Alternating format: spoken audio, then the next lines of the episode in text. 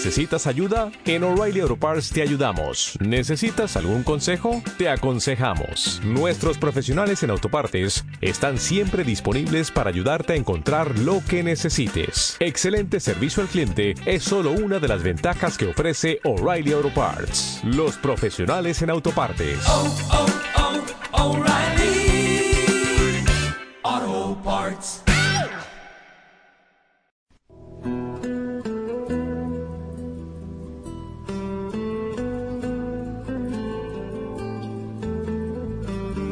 Shalom. El presente estudio es impartido por el rap de Bedaderej, Mijael Ávila.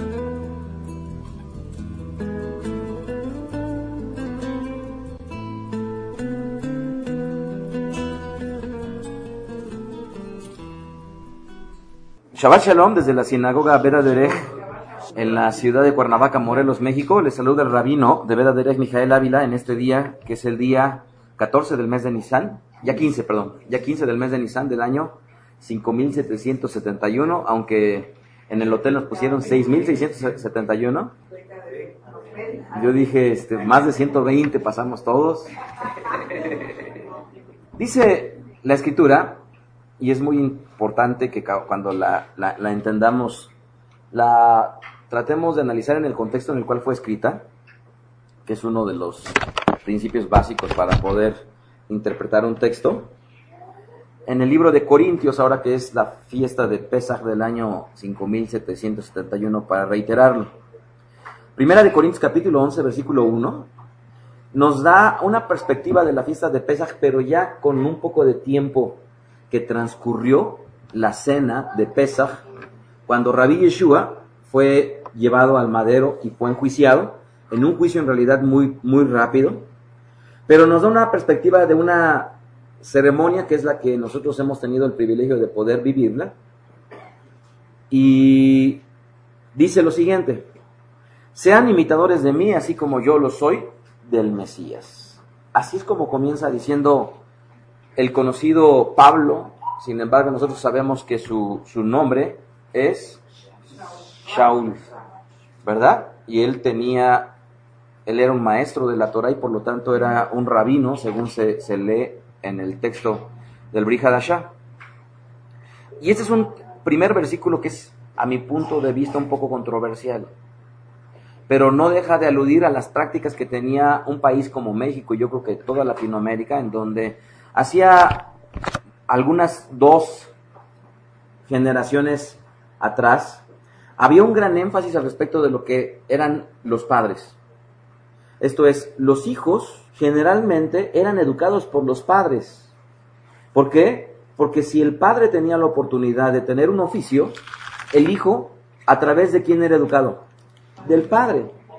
Si el padre se dedicaba al campo, el hijo era educado a través de el padre.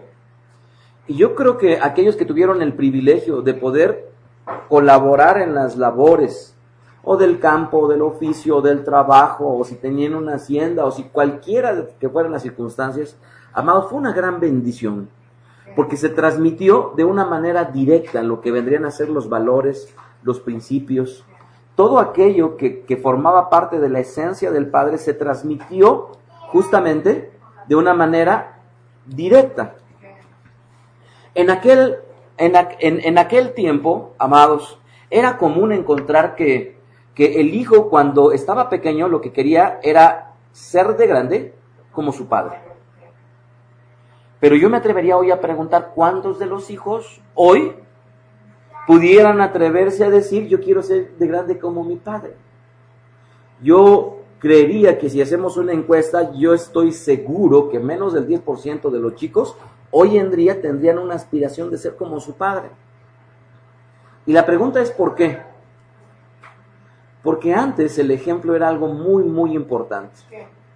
Tuvimos la, la- la- la oportunidad de estar con, en el cumpleaños número 93 de mi abuela. Y le decía a mi, a mi esposa, es que mi marido nunca dijo una grosería.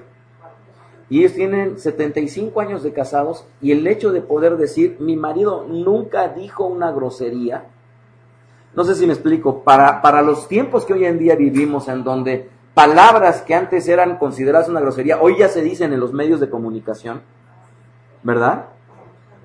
Esto es algo que no es, este, ¿cómo se llama? Hoy frecuente escucharlo de parte de las esposas al respecto de sus maridos. Así que, cuando Rab Shaul se atreve a decir, sean imitadores de mí, conlleva una carga muy importante de responsabilidad. ¿Y por qué? Porque con el paso del tiempo, y sobre todo en materia religiosa, los líderes religiosos se han quitado una responsabilidad así como se la han quitado los padres.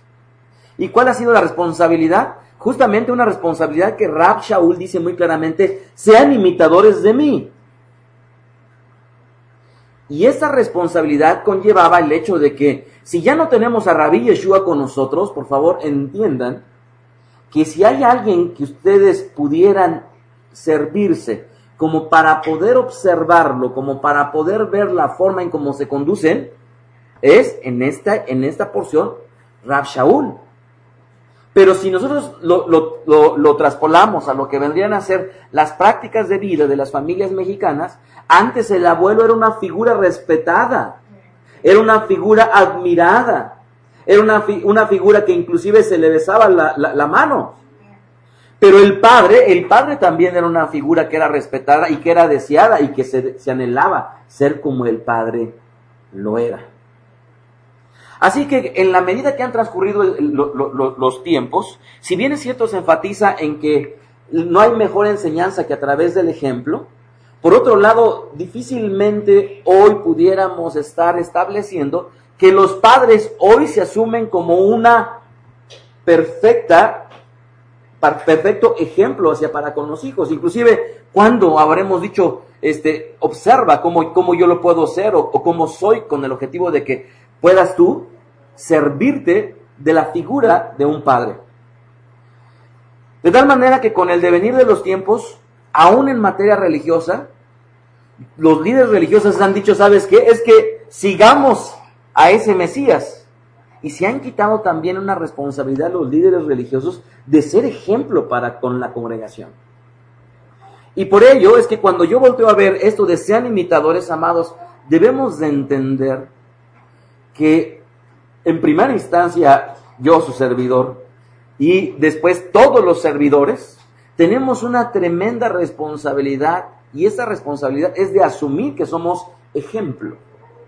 Y el ser ejemplo, amados, yo siempre he considerado es que no puedo ser ejemplo en una cosa. Tengo que ser ejemplo en todo. Ahora que llegaba y ya tenía tiempo que no veía a la familia de, de parte de mi padre, me decía uno de mis tíos, oye, te veo más delgado, hijo. Y yo le decía, es que tengo que echarle ganas en todo. ¿En una cosa? No. En todo. Y alguna vez con mi esposa le decía, mi vida, no cabe duda que te podrás encontrar un mejor marido. Y te podrás encontrar un mejor padre. Y te podrás encontrar un mejor este, amigo. Y te podrás encontrar un mejor, este, ¿cómo se llama? Rabino. Y te podrás encontrar un mejor, y un mejor, y un mejor, y un mejor. Eso me queda clarísimo. Que hay mejores maridos que yo. Pero yo le decía a mi esposa, pero ¿sabes qué? Pero encontrarte uno que en todas las áreas aspiro cuando menos a crecer, eso yo creo que conlleva cierto esfuerzo de mi parte y por ello me siento orgulloso de poder decirle a mi esposa, ¿sabes qué? Te podrás encontrar un mejor marido, pero un mejor marido o un buen marido, pero además un buen amigo y además un buen responsable y además un buen proveedor y además un buen padre y además todo esto, amados, es yo he, he considerado yo que es parte de mi responsabilidad para con la gente que yo tengo, en primer lugar la responsabilidad, y después para con la Keilah. Y por ello, amados, el solo hecho de decir en su oportunidad es que tenemos que bolearnos los zapatos, aún eso es ejemplo. ¿Verdad? Así que Rabí Shaul asumía la responsabilidad de, de ustedes tienen que observar. Pero observar primero a mí, porque yo trato de seguirlo a Él. Así que cada vez que he tenido la bendición de poder transmitir algún testimonio, alguna situación de bendición, amados, no dejo de pensar en que la intención, más allá de exaltar el hecho o exaltar, a, este, en este caso a mi figura, más bien es agradecer al Eterno y tratar de demostrarles que siguiendo el camino que yo he seguido, es posible alcanzarlo. Y que todavía queda un gran trecho por seguir, no cabe duda. Y que queda mucho por mejorar, no cabe duda. Pero hasta ahorita, amados, yo creo que en muchas áreas pudiéramos sentirnos bendecidos a partir de lo que el Eterno puede ponernos delante. Tuve yo la bendición y le decía yo a, mi hijo, en esta semana tuve este, el privilegio de poder conocer a uno de las personas más influyentes a nivel mundial, que le decía yo a, mi familia, no he conocido a una persona, he conocido a varios de los que están en la lista de los 15 personas más influyentes del mundo. Y he tenido el privilegio de estar en conferencias con ellos. Y ahora que yo me enteré de que iba a estar este personaje que ya he leído yo este, tres libros de él, le digo, oye, es que yo quisiera tener ahora su libro autografiado. ¿Y qué creen? Me regresé a México con el libro autografiado. Pero detrás de ello, amados, es tratar de demostrarles que la bendición del Eterno es posible alcanzarla. Y por ello tenemos que asumirla. Y por ello, así como dijo Rab Shaul, entiendo que es mi responsabilidad ser ejemplo para con la, para, para con la Keila. ¿Correcto? Y quisiera por favor, que, que, entendieran un aspecto bien importante. Una de las mejores formas que desperdiciamos generalmente, pero que es de las mejores formas, es aprender a través de mirar. Y yo vuelvo a insistir una y otra vez, si me miraran, si miraran a Rabí Ariyaco, ¿cuántas veces yo he dicho, ah, tienen que escuchar cómo canta, cómo esto, cómo ¿Por qué? Porque en esa materia Él es a quien seguimos. ¿Sí estamos de acuerdo?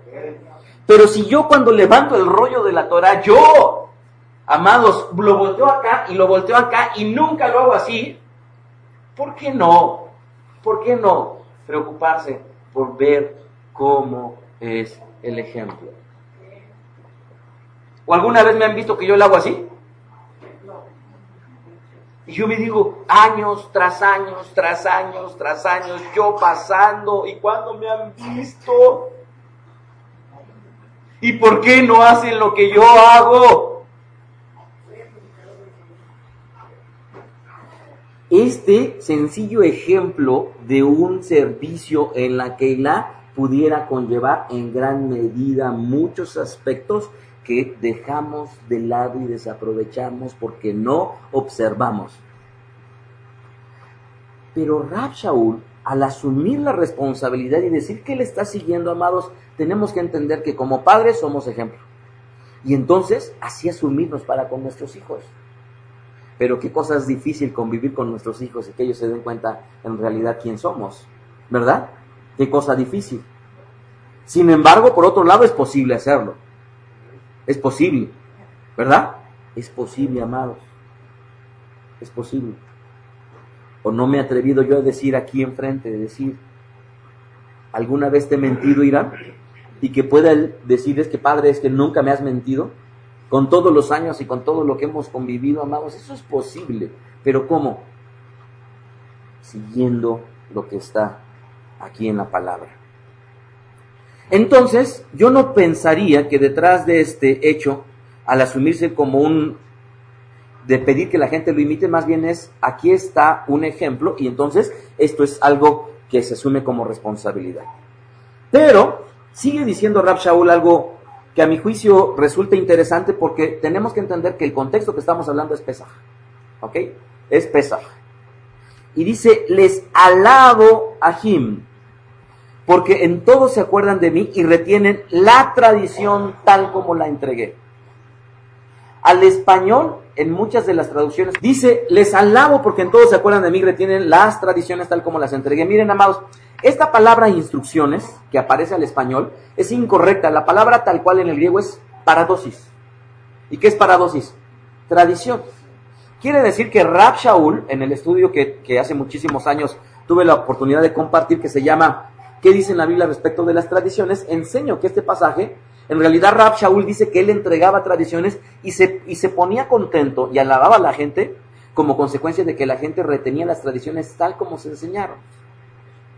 ¿Verdad? Y esto era algo digno de elogio. ¿Por qué? Porque las tradiciones de alguna u otra manera hacen que se conforme una unidad en medio de un pueblo.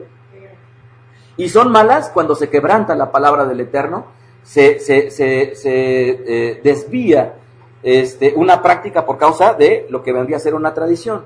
Y dice el verso 3, pero quiero que sepan que el Mesías es la cabeza de todo varón y el varón es la cabeza de la mujer. Y a, a, partir de este momento quiero decirles que la explicación que viene a continuación no está girando en un sentido de valía, sino está girando en un sentido de de responsabilidad y de autoridad.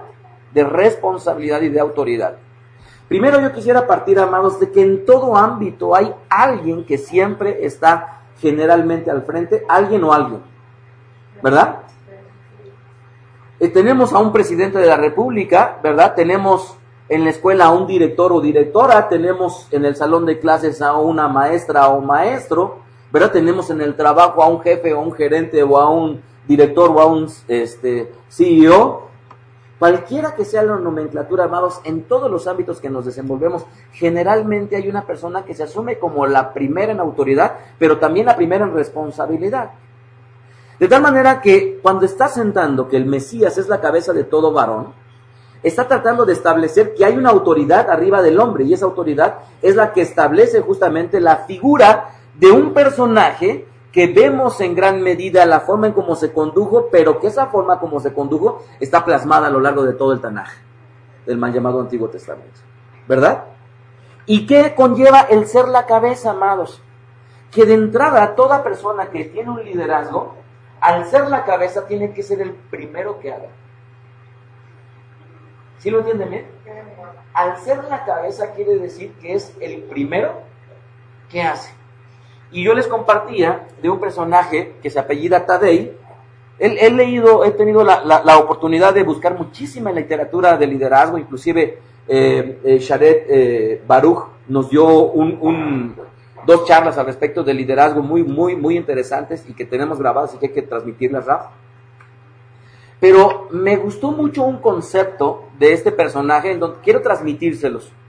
Y les decía yo que este concepto de este personaje, hablando de liderazgo, él decía, ¿quién es un líder? Es, es el presidente de un país, es un jefe en un trabajo. Y decía, es que esos son simple y sencillamente puestos, ¿verdad? Son puestos, pero no necesariamente alguien que tenga un puesto, necesariamente es un líder. Hoy en día quisiera transmitirles que el mundo está cambiando de una manera muy interesante y va a cambiar, amados, de los próximos 20 o 30 años vamos a ver cambios en realidad radicales. Vamos a ver cambios radicales en el mundo. Y les voy a poner un ejemplo bien sencillo. Hoy en día, a nivel empresarial, lo que vendría a ser la estructura jerárquica, en donde el poder de los jefes está basado en una burocracia,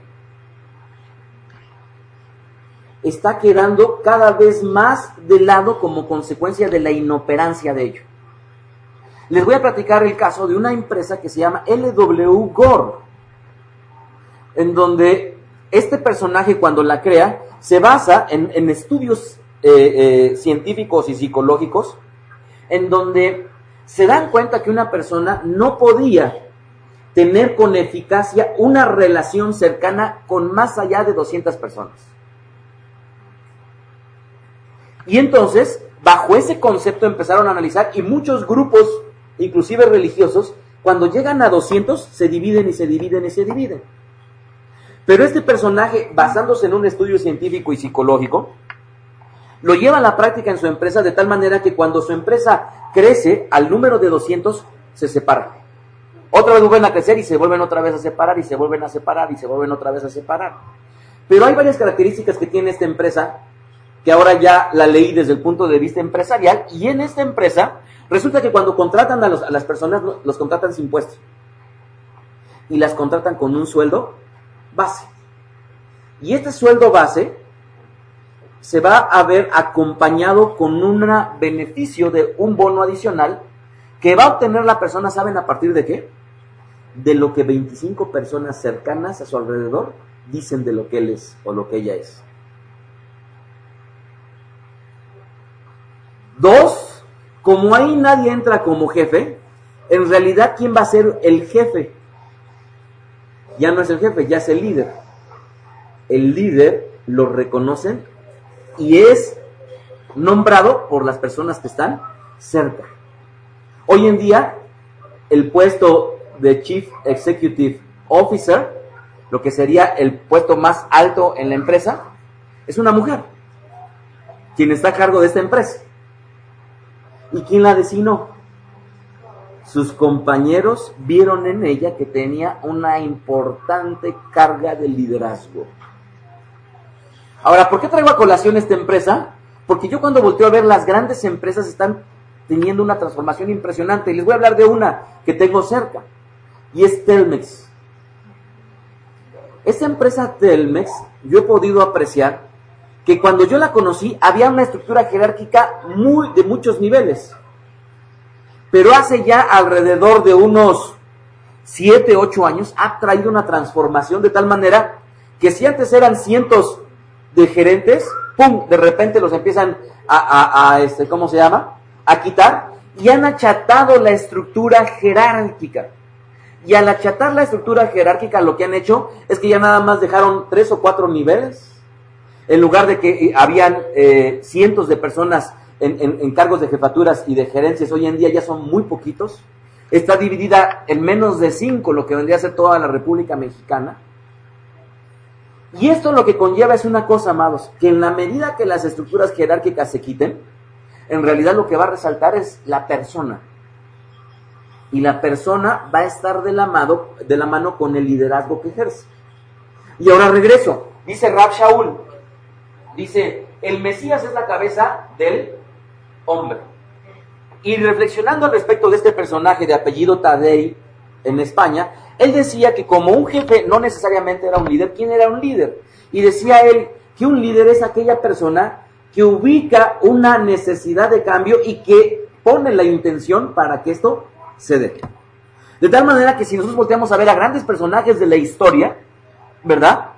Un Benito Juárez vio una necesidad de cambio y entonces ¿qué fue lo que hizo? Puso toda la intención para que este cambio, que tenía la necesidad del país, se llevara a efecto.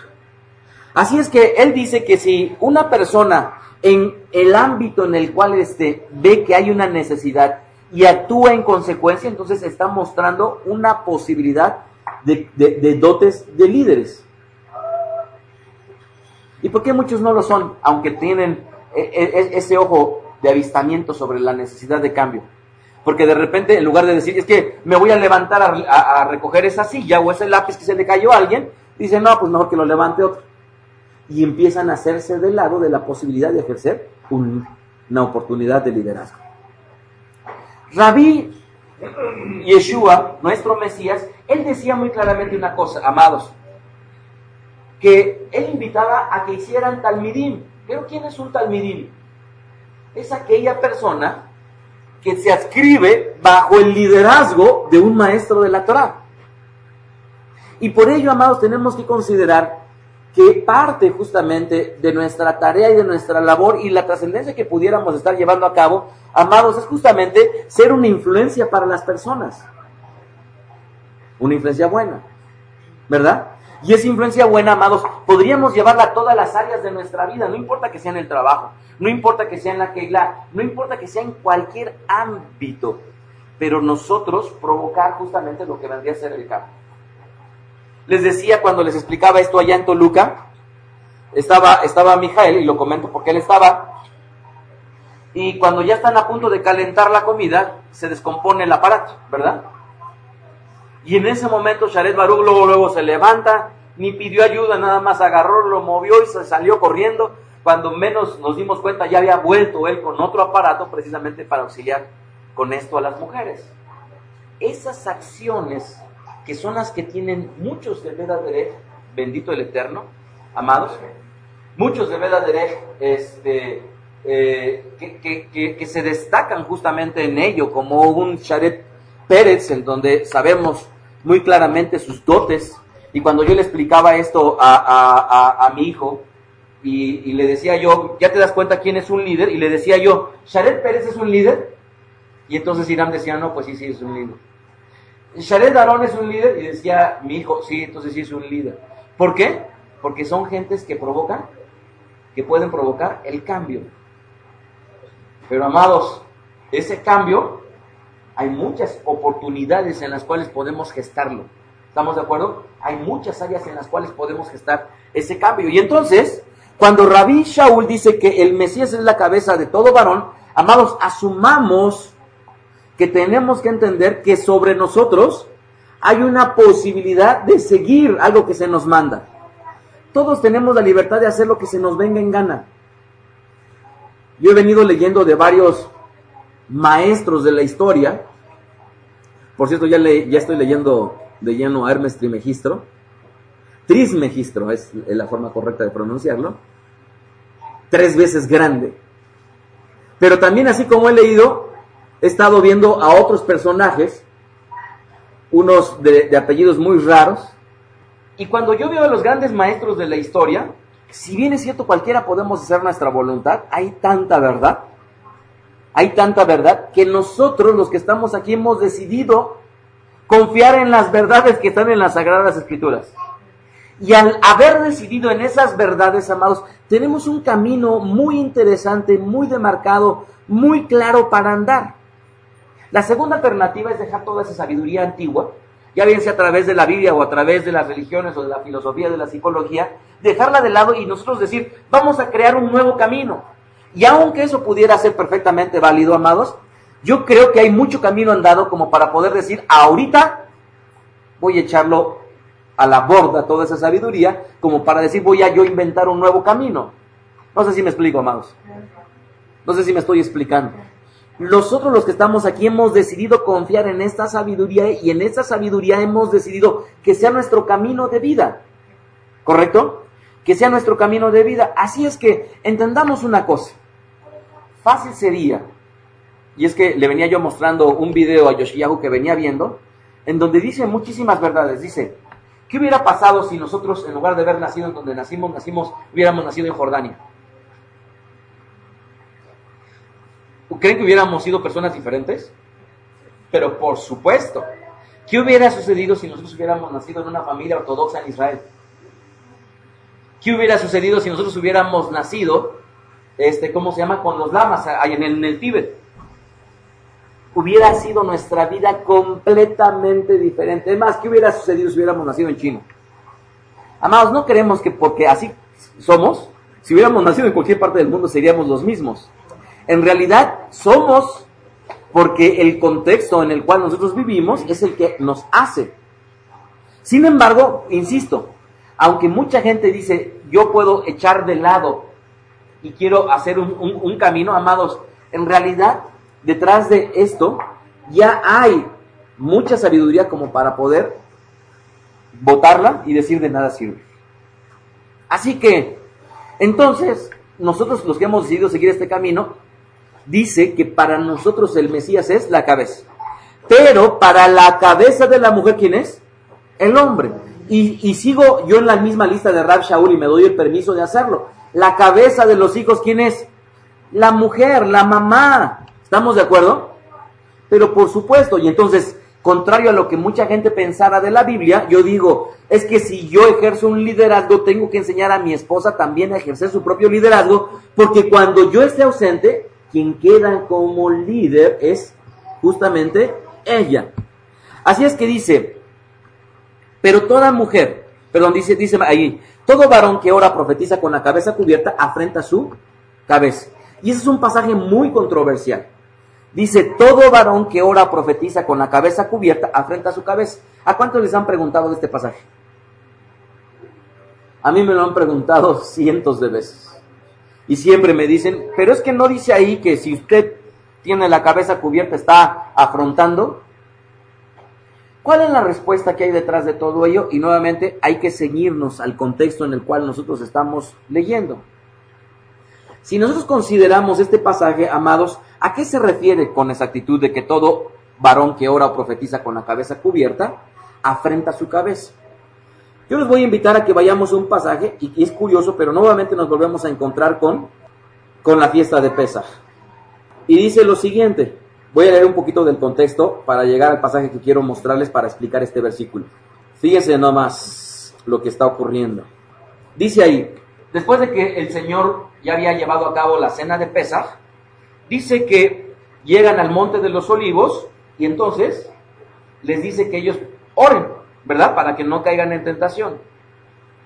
Dice, él se apartó de ellos cuando, dice, como de a un tiro de piedra, y puesto de rodillas, oró diciendo, Padre, si quieres pasa este vaso de mí, pero no se haga mi voluntad sino la tuya.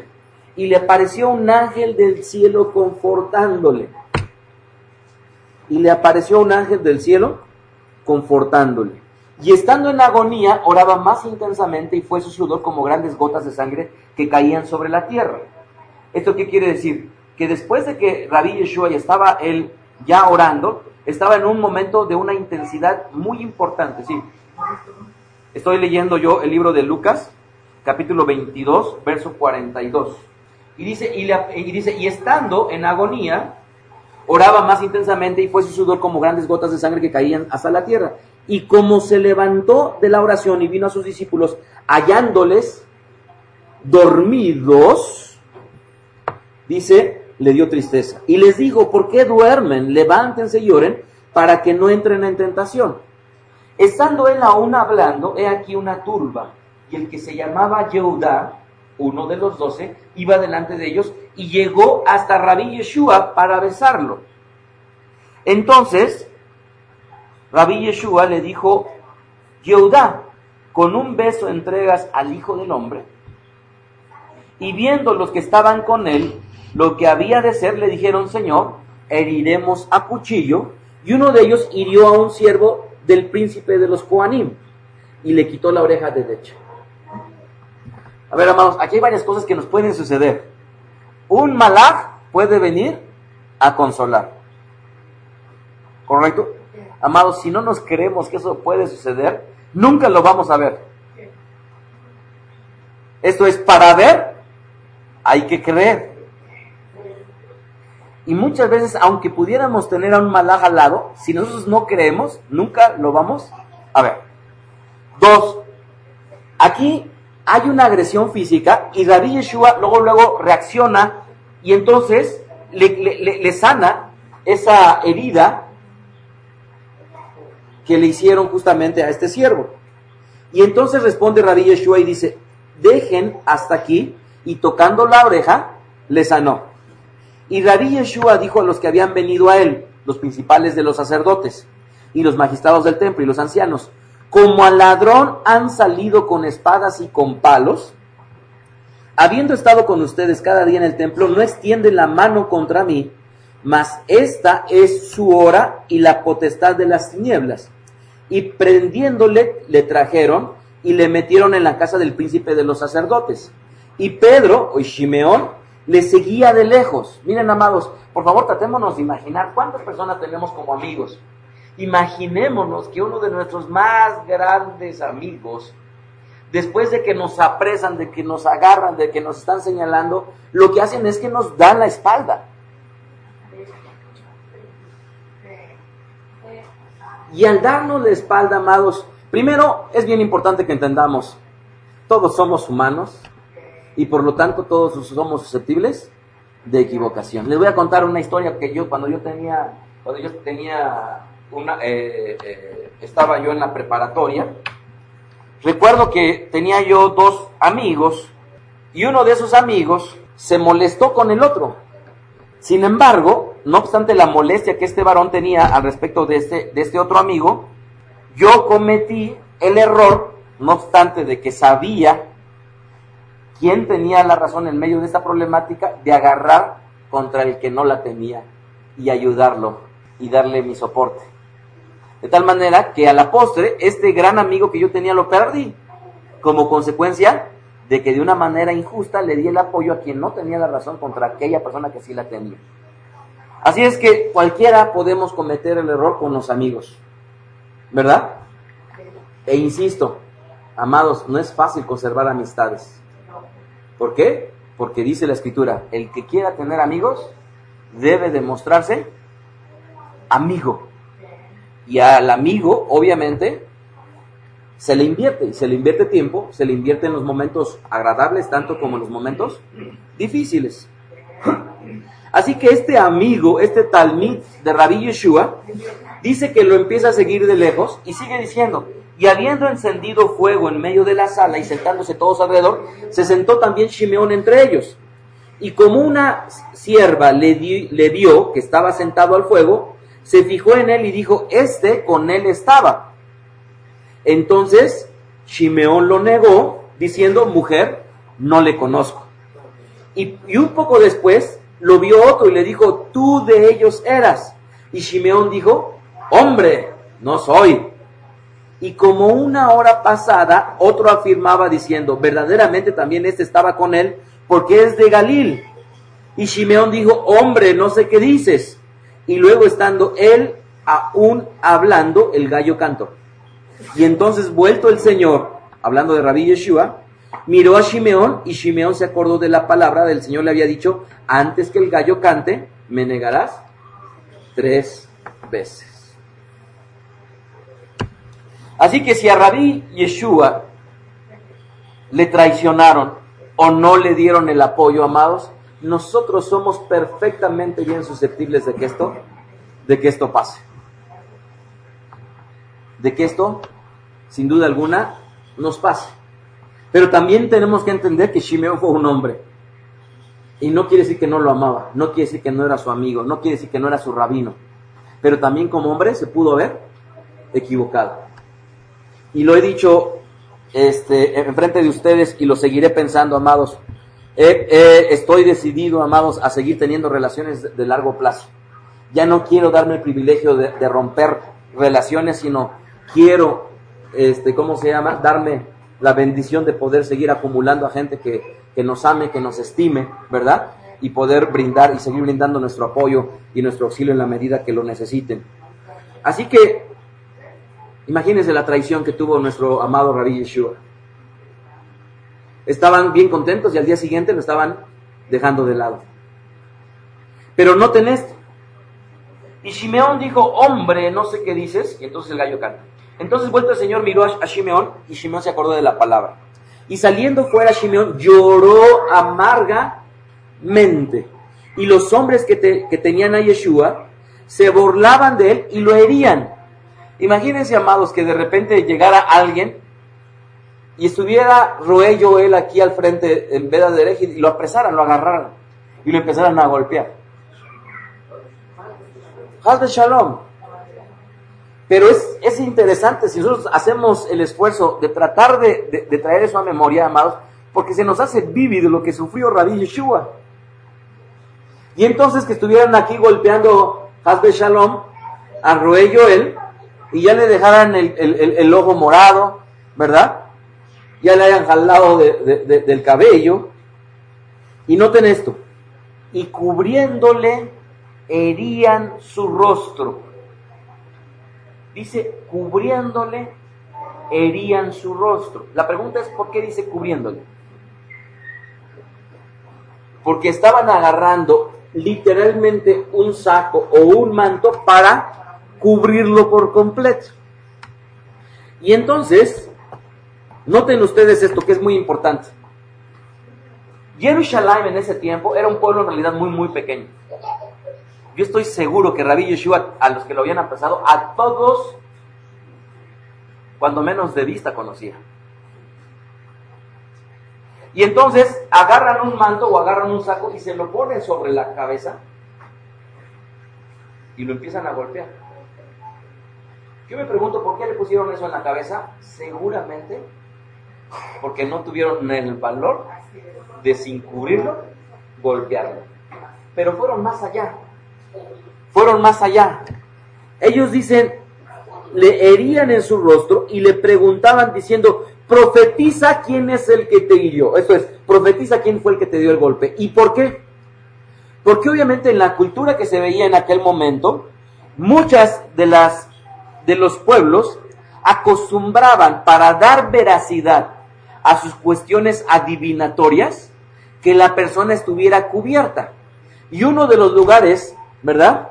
que la, historia ha traído y ha dado a conocer, que es el oráculo de Delfos, en donde justamente los, las adivinas que estaban ahí estaban cubiertas, ¿verdad? De tal manera que cubiertas las personas daban su profecía y entonces se creía que con ello no tenía ninguna influencia para bien o para mal. Entonces a Rabí Yeshua le estaban cubriendo el rostro y le estaban diciendo profetízanos. No era una profecía en un sentido netamente escritural, sino era una profecía en un sentido premonitoria o adivinatoria, ¿verdad? Como se usaba en muchos de los pueblos que tenía nuestro, nuestro pueblo de Israel cerca. Y decían otras muchas cosas injuriándole. Cuando fue de día, se juntaron los ancianos del pueblo y los príncipes de los sacerdotes y los escribas y le trajeron al concilio.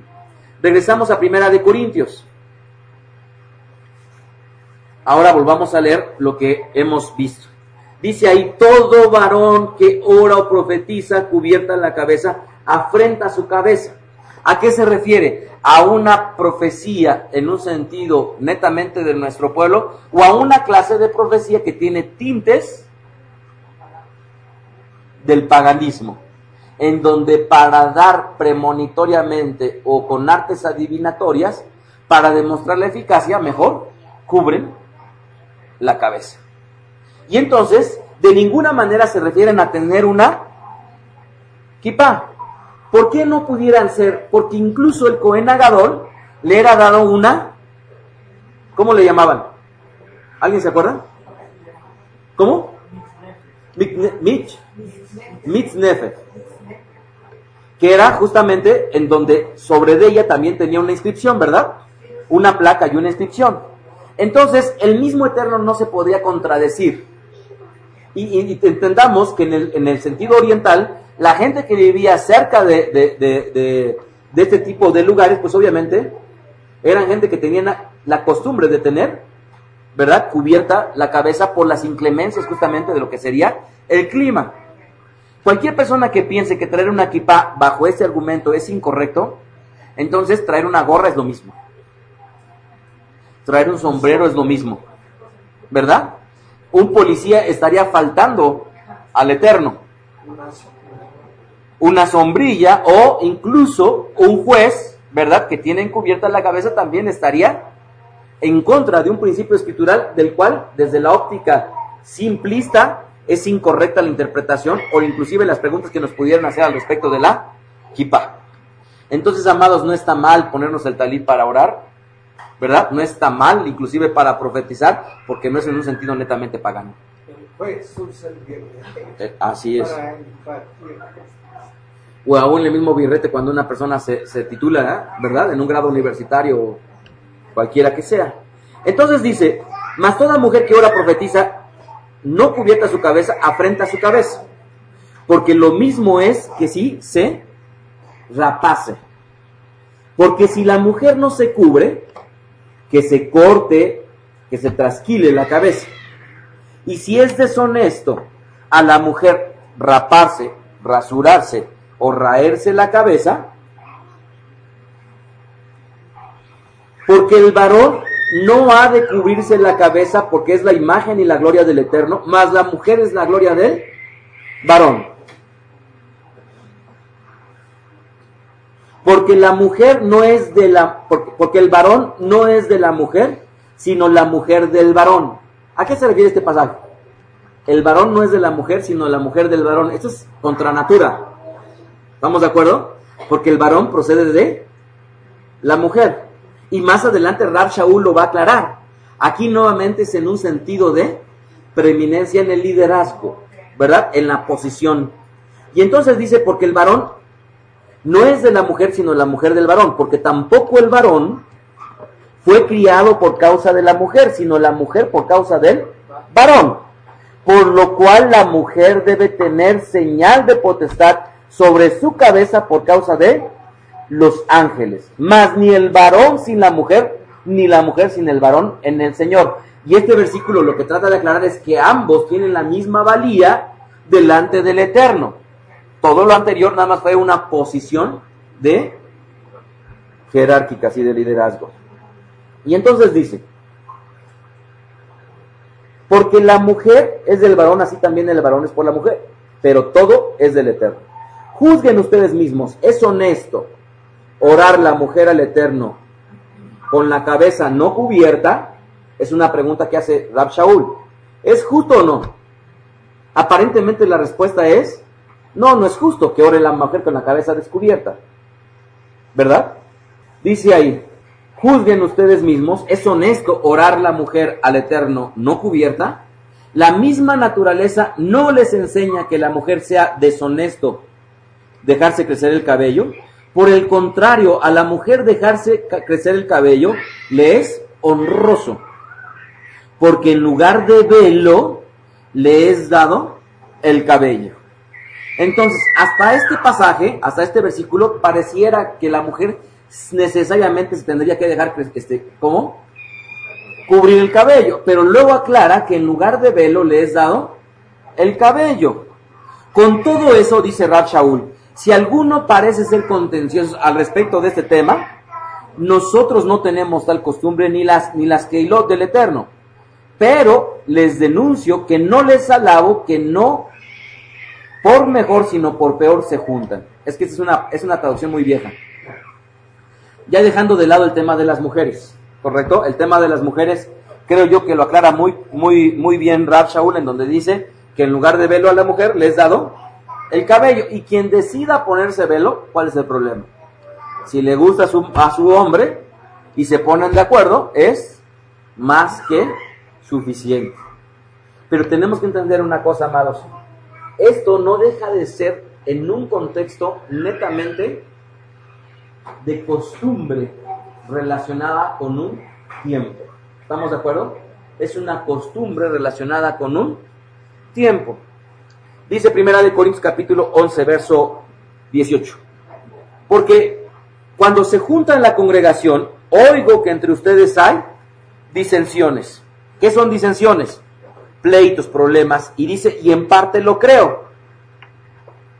Porque es preciso que haya entre ustedes aún herejías para los que son probados se manifiesten entre ustedes. ¿Qué quiere decir? Que en medio de la congregación va a haber problemas y aún personas herejes. Esto es, que estén en contra justamente de lo que está mandado por el Eterno. Y por ello, amados, cualquier persona que desista de congregarse por problemas es una persona, y con todo el debido respeto, ¿verdad? Que no conoce, obviamente, que siempre van a haber problemas, ¿correcto? Siempre va a haber problemas. Y como mucha gente este, empieza a decir, es que no se ve amor, amados, es que Entendamosla, esta vida lleva momentos difíciles, momentos problemáticos, tanto como momentos bonitos. Y cualquier persona que diga y crea que aquí como congregación es la vida color de rosa, pues desde luego está equivocado. Porque esto es vida. ¿Estamos de acuerdo? De ahí que dice Rab Shaul lo siguiente. Cuando se juntan en uno, miren qué interesante, dice, cuando se juntan en uno. Amados, tenemos que entender algo bien importante. La cena de Pesach, cuando se da con el Betamikdash, es una, es una cena familiar, pero no necesariamente al 100%. ¿Por qué? Porque cuando la familia era pequeña, se jalaban a los vecinos para cenar. ¿Estamos de acuerdo? Así es que cualquiera que diga que la cena de Pesach es familiar, está diciendo parcialmente la voluntad del Eterno. Pero no podemos dejar de lado que la, fiesta de Pesach es un Mikra Kodesh, ¿verdad? Es una reunión del pueblo. Entonces es muy interesante como Rab Shaul dice que cuando se juntan en uno, ¿sí lo ven? Cuando se juntan en uno y ya va a empezar a hablar del tema de la cena de Pesach, ¿correcto? Cuando se juntan en uno, esto no es comer la cena del Señor, y aquí se está refiriendo eufemísticamente a la cena de Pesach, aludiéndola y asociándola con Rabí Yeshua porque cada uno toma antes para comer su propia cena y el uno tiene hambre y el otro está embriagado. Pues que no tienen casas en donde coman y beban o menosprecian la congregación del Eterno y avergüenzan a los que no tienen, ¿qué les diré y cómo les alabaré? En esto no les alabo, porque yo recibí del Señor lo que también les he enseñado, que Rabí Yeshua, la noche que fue entregado, tomó, y aquí tenemos que entender, que el matzá es jalá y el jalá es matzá. ¿Estamos de acuerdo? Que el jalá es matzá y el matzá es jalá. De tal manera que cuando bendecimos por el matzá, ¿qué decimos? Hamotzi lehem minaretz. Y cualquier persona que quiera nuevamente voltear a ver al Brija de y decir, es que ahí dice pan, pensando que pan necesariamente lleva levadura, no entiende que el matzá también es pan.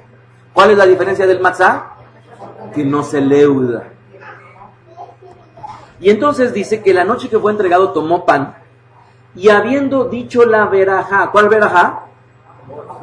Hamotzi, habiendo dado gracias, lo partió y dijo, tomen, coman, este es mi cuerpo que por ustedes es partido, hagan esto en memoria de... Asimismo también tomó la copa después de haber cenado, y lo hemos dicho en innumerables ocasiones. En el libro de Baikra, ¿verdad? Y en el Tanaj, en donde legisla todo al respecto de la cena de Pesach, no hay ni una sola porción que se enseñe que se debe de tomar vino. ¿En dónde se enseña que se debe de tomar vino? En la tradición de nuestro pueblo, y esto demuestra que Rabí Yeshua siguió la tradición de nuestro pueblo. Y entonces dice, tomando la copa, después de haber cenado, amados, tenemos que entender esto. Rabí Yeshua tomó esta copa que está aludiendo, ¿cuándo? Después de cenar. ¿Cuántas copas tomamos antes de cenar? ¿Y cuántas copas tomamos después de cenar? ¿Correcto? ¿Cuántas antes de cenar? ¿Cuántas copas después de cenar? ¿Cuál es la copa de la salvación? ¿Cuál es? Después de cenar. Después de cenar es la tercer copa.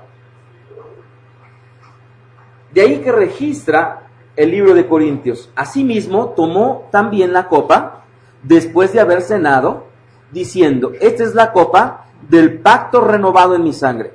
Hagan esto todas las veces que la beban en memoria de mí. Amados, la fiesta de Pesach en realidad dejó de llamarse Pesach para llamarse necesariamente la fiesta del Señor.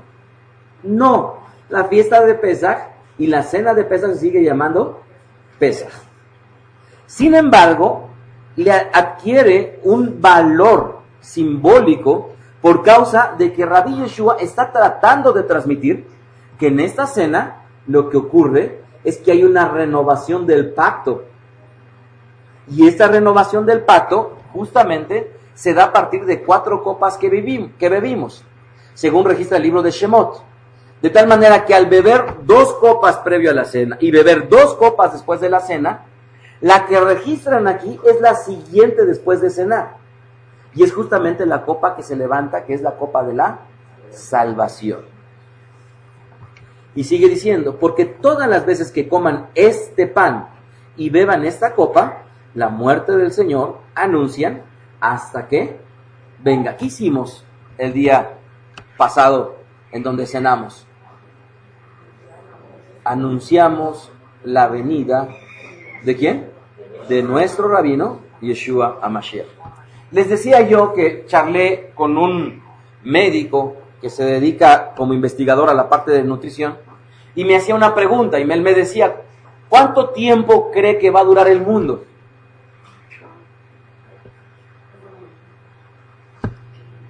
Y en el momento en que le traté yo de explicar, pues mira, en la tradición de nuestro pueblo, por cuanto vivimos en el año 5771, después de que fue creado el hombre, más no después de que fue creada toda la creación, ¿verdad? Yo, les, yo le decía, se cree que para llegar al año, ¿qué año? 6000, se cumplirían simbólicamente los seis días de la creación y por lo tanto el último milenio correspondería simbólicamente a lo que sería el Shabbat, ¿verdad? Que fueron justamente las mismas preguntas que, que, que me hicieron cuando me entrevistaron para, para el programa Mindhunter del, del Canal 4. cuándo se va a acabar. Y pues bueno, les trataba yo de transmitir lo que la tradición de nuestro pueblo se ve, que al llegar al año 6000 entonces va a haber un cambio de gobierno. Y este cambio de gobierno conllevará justamente la institución del gobierno de justicia y de misericordia que reine para todo el mundo. Y entonces me decía este hombre, yo no creo que alcancemos a vivir, porque de acuerdo al calendario hebreo, ¿cuántos años nos faltan para llegar al año? ¿Cuántos? ¿200? 229. Y él me decía, 229 años es mucho. Y me empezaba a a sacar el tema, es que no has leído al respecto del cambio climático, y no has leído al respecto del, del calentamiento, y no has leído cómo los polos se van a derretir, y no has leído y yo le decía que, pues bueno, la humanidad definitivamente tendría necesariamente que llegar a estos años, y digo, tenemos que entender que en nuestro pueblo aún hay controversia, más menos años de la contabilización. ¿Sí estamos de acuerdo? Entonces nos tenemos que preparar que puede haber un desfase porque no necesariamente en nuestro pueblo se acuerda que este año es tal cual está en la contabilización. Sin embargo, yo le decía, pero necesariamente tú como nutriólogo tienes que saber que el promedio de vida del hombre va a tener que subir. Y entonces le, traía a colación algo que les he venido yo diciendo a ustedes. Para el año 1935 años era la vida promedio del mexicano. Para 1970, la vida promedio del mexicano era 60 años. Para 2008, la vida promedio del mexicano eran 75 años.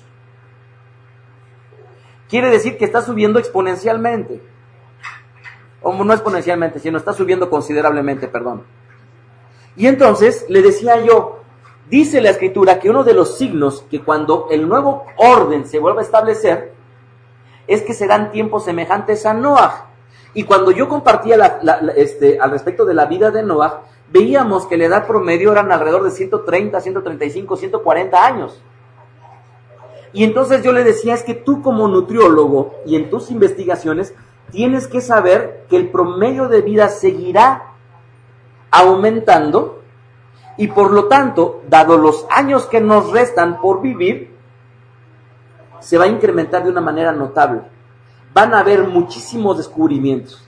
De tal manera que las investigaciones que él hacía aquí en México, yo le decía, hoy por la red, las tiene tu centro de investigación, pero también la tiene otro centro de, investigación en Suiza, y la tienen en diversos centros de investigación, de tal manera que los avances de un lado y de otro, al conjuntarse, van a dar resultados en la ciencia de una manera muy increíble.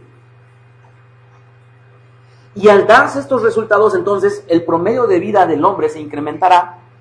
Y ahí está otro signo. Cuando veamos que el, promedio de vida del hombre alcanza 130, 140 años, pensemos que ya no se incrementará más. Y muy probablemente ahí vendrá un cambio completo en el orden. ¿Qué ocurriría si en este planeta ya no, no existieran países? y muchos economistas han puesto sus teorías eh, en la mesa. ¿Qué ocurriría? Ya no habría una pelea por el predominio de los países. Y por lo tanto ya tendría que ver si existiera una unidad, entonces ya no ver por qué país está mejor, sino más bien ver por qué zona de nuestro mundo tiene más necesidad y hay una posibilidad mayor de poder auxiliar. Entonces, no es descabellado, se ha planteado en muchísimas ocasiones la posibilidad de que esto ocurra. Y entonces, habla Rabbi Yeshua muy claramente de que esta cena aludiría justamente a la renovación de un pacto, que esperemos que lo podamos ver. Verso 27, ya para finalizar, dice, de manera que cualquiera que comiera este pan o bebiera esta copa del Señor indignamente, será culpado del cuerpo y de la sangre del Señor. Por tanto, pruébese cada uno a sí mismo, Y esto es, un, esto es algo que, amados, deberíamos de tener siempre bien presente.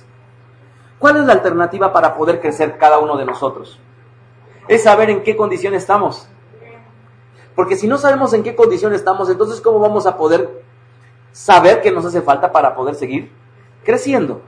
Entonces, el hecho de examinarnos a nosotros mismos hará valorar nuestras deficiencias tanto como nuestras virtudes con el objetivo de poder seguir transformándonos y cambiando.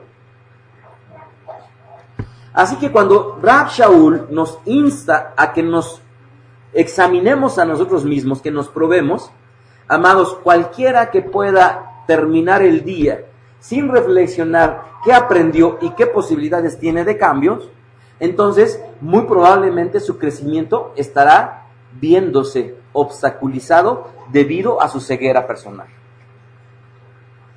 Así es que por mucho que pudiéramos decir yo soy buen esposo, siempre hay cosas que mejorar. Yo cocino muy bien, siempre hay cosas que mejorar. Así es que en nuestra relación con el Eterno no hay diferencia. Amados, tenemos que examinar y valorar qué cosas nos hacen falta a nosotros seguirnos transformando y cambiando con el objetivo de tener simple y sencillamente una vida feliz. Y entonces dice, porque el que come y bebe indignamente, juicio come y bebe para sí no discerniendo el cuerpo del Señor, por lo cual hay muchos enfermos y debilitados entre ustedes y muchos duermen. ¿Qué quiere decir?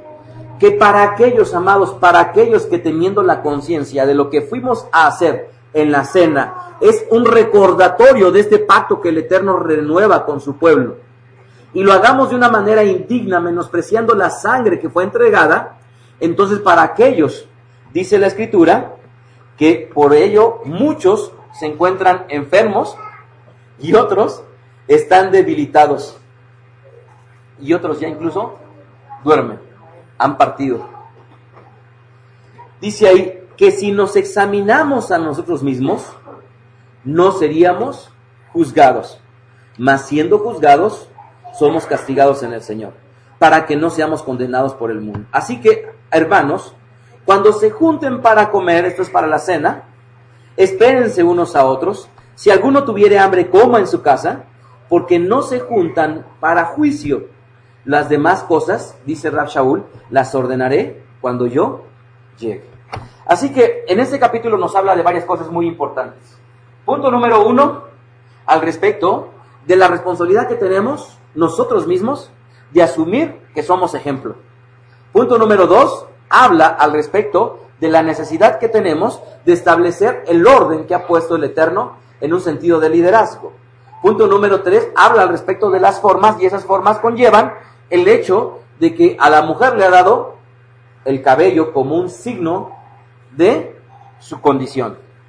Otro aspecto importante nos habla Rab Shaul al respecto de que en medio de la cena tenemos que tener un respeto por los demás y no adelantarnos a consumir, a comer o a beber, sino esperar a que los tiempos se den. Y ya por último, amados, el hecho de valorar la posibilidad de que la cena nos da la posibilidad de examinarnos con el objetivo de que replantemos la posibilidad que tenemos de cambios y de mejoras y de oportunidades en nosotros y a partir de ellos, de ellos seguir creciendo.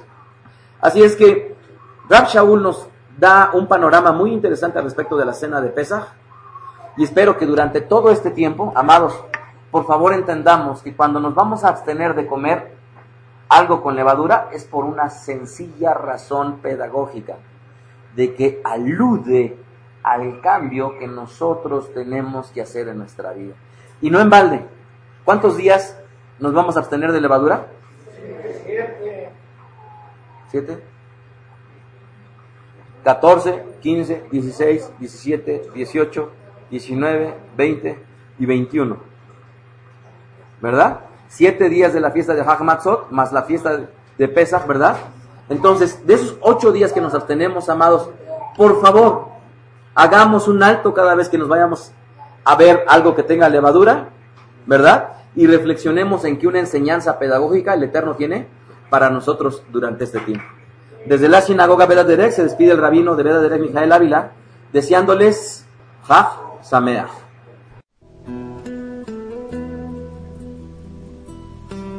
Escuchaste a Rab Mijael Ávila. Recuerda que puedes descargar sus podcasts de manera gratuita en el sitio vedaderej.com, ibox.com o iTunes. Síguenos en Twitter, arroba vedaderej, y en Facebook, facebook.com diagonal vedaderej y facebook.com diagonal mijael.ávila. Si estás interesado en adquirir alguna otra conferencia, escríbenos al correo mijael.cruz arroba